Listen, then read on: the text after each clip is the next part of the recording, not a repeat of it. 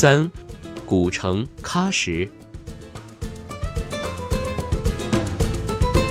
古城喀什原名喀什噶尔，隶属新疆维吾尔自治区喀什地区，位于新疆西南缘塔里木盆地西部，东临塔克拉玛干沙漠，南依喀拉昆仑山与西藏阿里地区，西靠帕米尔高原，三面环山，一面敞开，仿佛是被南疆拥抱的一颗璀璨明珠。这里处于暖温带大陆性干旱气候带。境内四季分明，日照长，是我国最西部边陲著名的历史文化名城。喀什地域辽阔，面积一千多平方公里，人口仅七十万多一点。相比深圳不到两千平方公里，却常年居住着两千多万人口，不可同日而语。喀什又是深圳沅江的西部重镇。这些年，深圳在西部这颗璀璨的明珠上描金绘彩，雕龙绣凤，更是把它装扮得容光焕发、秀丽可人。它是南疆的政治、经济、文化、交通中心，农牧产品最大集散地，也是古丝绸之路上的商埠重镇，东西方交通的咽喉枢纽和东西方经济文化文明的重要交汇点。人口中维吾尔族占了百分之九十四。走在大街上，举目皆是装着体面、个头高大、蓝眼睛略带一点鹰钩鼻梁的维族人。男人们热情大方，笑声爽朗；女人眼光深邃，睫毛悠长。尤其是天真烂漫的孩童，一个个如花如玉，漂亮可掬，礼貌而又活泼。据说他们都属欧罗巴人种，街铺建筑、工匠作坊都充分体现出维族民俗风情，文化艺术又似乎浓郁着一股西欧气息。走在街市上，恍惚穿越在中世纪欧洲的大街小巷一般。这里集中体现的维族民俗风情、文化艺术、建筑风格及传统经济特色，直叫人额手称赞。拍手叫绝，难怪喀什近年又被国家定为改革开放的西部特区。当我们的飞机徐徐降落在喀什机场时，虽是夜幕垂临的时刻，但西方天际如金似火的晚霞，将暮色中的连绵群山镶上一道耀眼的金边，万丈霞光与喀什机场的霓虹灯交织辉映，让人置身在如梦如幻的童话世界。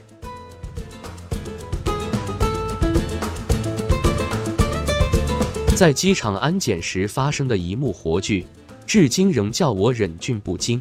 出机场安检通道时，沿通道两边都是荷枪实弹、英勇威猛的特警队员，他们个个手握长枪，面容冷峻。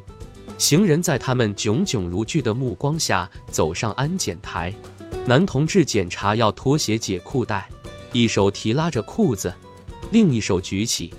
让安检员手持安检棒在身前背后摸来扫去的，那样子有些许狼狈和滑稽，而我更是闹了个笑话，因解皮带过急，皮带扣将裤腰扣子崩掉了，我手提的裤子在登上安检台那一刻滑脱了下来，光着下半身和一条遮羞的内裤，这引起了同行们的嬉笑。老齐，你这是裸奔喀什呀？哈哈哈！我闹了个关公脸，匆忙走下安检台。此刻我才想起，在乌鲁木齐转机时，自治区老龄办领导交代的一些情形和注意事项。因乌鲁木齐七三暴乱刚过去不久，一小撮疆独分子勾结境外反华势力，伺机制造恐怖闹事。他们利用境外反动势力提供的恐袭基金。许诺参与暴乱每人十万酬金，如暴乱中被打死，则家属可获三十万酬金。唆使为族中一些无业无知的个别人参与打砸暴乱。想起西方反动势力前不久炮制的新疆棉花事件和恶意编造的劳工事件，我至今都恨得牙根痛痒。鉴于当时形势严峻，且喀什作为我国西部重镇。又是我国与西方多国接壤的边境，自然是防范的重点。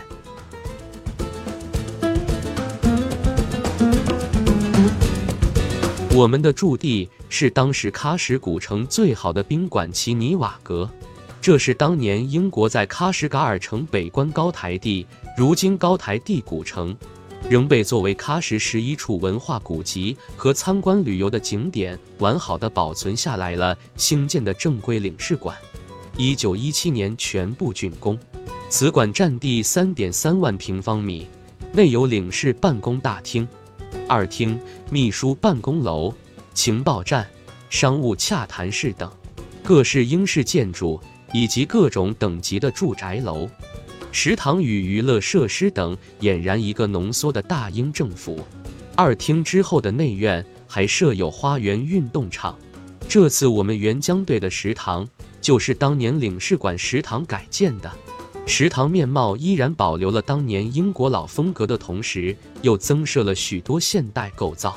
馆的东面有一个占地约五亩的大果园，正值九月，各色水果挂满枝头，色彩斑斓，香甜四溢。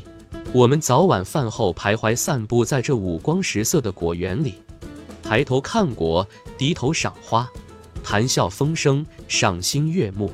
一九四五年底。英国驻喀什噶尔领事馆撤销，其不动产全数移交给英属印度与巴基斯坦，改称印巴驻喀什领事馆。一九五四年，印巴驻喀什领事馆撤销，领事馆改为喀什交际处，后又改为其尼瓦克宾馆，成为喀什市区较大的涉外宾馆。这真是东风强劲西风渐，换了人间。在苍茫的暮色里，我们走进宾馆的迎宾大厅。灯火辉煌的大厅里，早已有深圳市援疆喀什办事处的领导们和喀什当地政府部门领导等候我们多时了。我们作为首批深圳市援疆的支教之一支工队伍，在这里再一次接受了盛情款待。领导们对我们这次的目的任务赋予了更为神圣的使命。席间，我们每位影友。既受到了热情鼓舞，也由衷感受到了身兼重任的庄严和压力。出色完成首批援疆任务，着力提升喀什的教育、医疗和产业，促进民族团结融合等等，这些都是我们的新课题。老骥伏枥，志在千里；烈士暮年，壮心不已。喀什古城，你听到了来自东部改革开放前沿的心声了吗？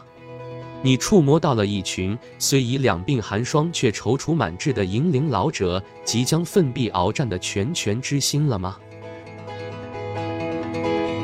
祁红，西部记忆写给深圳老年科协首批援疆支教的随笔二分享完了，我们下期再会。